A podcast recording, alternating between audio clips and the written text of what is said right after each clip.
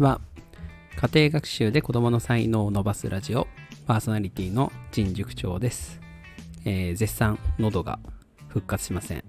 もうこれはしばらく続きそうです。お聞き苦しいかもしれませんがよろしくお願いします、えー今日はですね子供が懐くたった一つの方法というお話をしていきます、えー皆さん子供に懐かれる方ですか？まそれともなんかあんまり距離を置かれちゃう方ですか？うん。えー私ね、多分昔は結構ね、距離置かれがちだったんだと思うんですよね。うん。いや、多分そうだと思う。うん。あ、この子供っていうのは、今回自分の子供って意味ですね。例えば、なんかあの、ショッピングモールとか行った時に、えー妻がずっと抱っこしてるんですけど、私が抱っこしようとすると泣くみたいな。ママがいいみたいなのって昔ありませんでした私はそうですね、やっぱ生まれてしばらくは、うん育休終わるくらいまでは奥さんの、うん、結構そんな感じでしたね。最初はね、絶対にね、母の方が強いんですよ。うん、結論から先にお伝えすると、これはもう時間です、完全に。ただね、あの、時間を凌駕しちゃうものってたまにあるんで、逆の意味で。それは、暴力であったりとか、えー暴言であったりとか、まあそういう虐待みたいなものですよね。それはもう時間を凌駕してね、あの、子供に距離を取らせちゃうものなんで、そういうのがある場合は変わってくると思います。でも、時間はね、圧倒的に強いですよ。ただこの時間の捉え方がちょっと違うと、なんかずっと一緒にいるのに、全然なんか懐かない、懐かない、うん。自分の方に来てくれない、みたいなことが起きると思います。で、まあ、最初は圧倒的に母が強いっていうのは、まあ、そりゃそうですよね。だって、まあ、生まれるまで、お腹の中にずっといて、で、生まれた後も、まあ、産休の間は少なくともね、ずっと一緒にいますよね。ほぼ四六時中というか四六時中。うん。この時ね、本当に女の人はね、大変だと思います。ああ私は、まあ、妻の実家にずっとね、妻も帰っていたので、まあ、その間、妻のお母さんが、うーん、かなり、助けてくれたんですけど、まあ、妻のね、なんかもう疲労っぷりがね、すごかったですよね。休みの日とかに会いに行くと。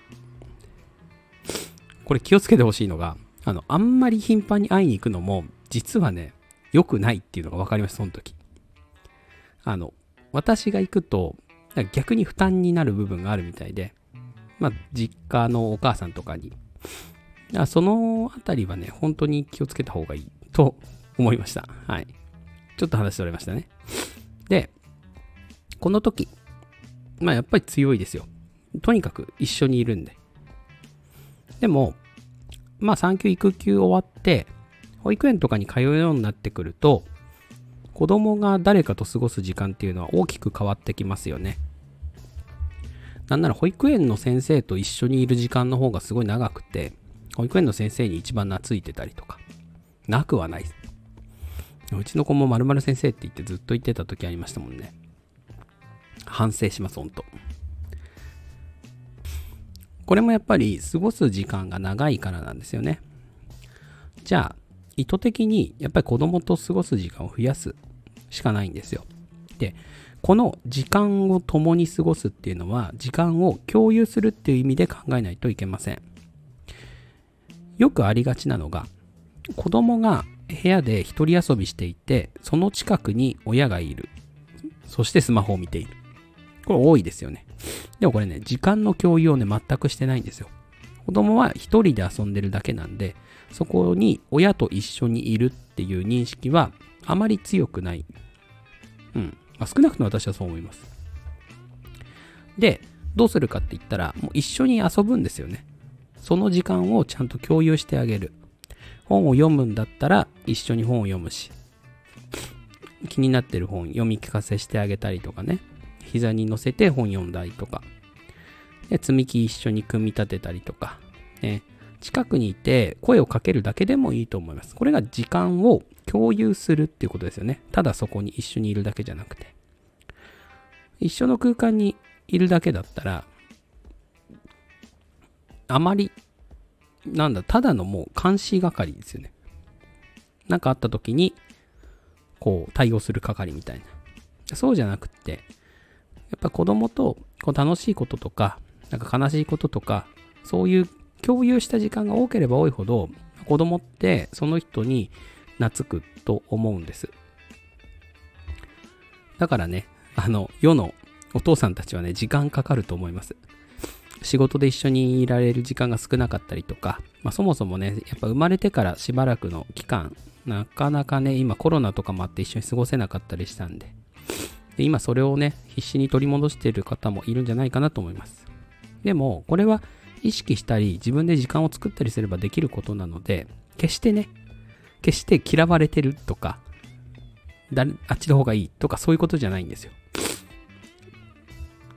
たまにあるのが、なんか、懐いてないから私のこと嫌いなんじゃないかみたいな感じる人いると思うんですけど、これ単純に子供は相対評価しかできないだけで、えー、例えば、95好きな人と93好きな人がいたら95の人に行くっていう話でどっちも好きだけどみたいな。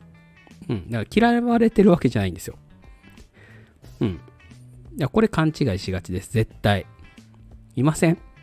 なんか全然僕のこと好きじゃないんだよねみたいな。うん。それね勘違いです大体。子供と過ごした共有した時間でこう積み重なってきたものが若干相手の方が多い。それだけなんです、きっと。ね、あの、武器になって逆転する必要はないですが、えー、一緒にね、いるとき、その時に子供と楽しく過ごせるようにするために、まあ、貯金みたいにね、積み重ねていくのがいいかなと思います。えー、あなたは決してね、嫌われてるわけじゃないんでね。うん。さて、じゃあ今日のお話はここまでです。いいなと思った方は、えー、コメントやフォロー、いいねをいただけると嬉しいです。それでは良い午後をお過ごしください。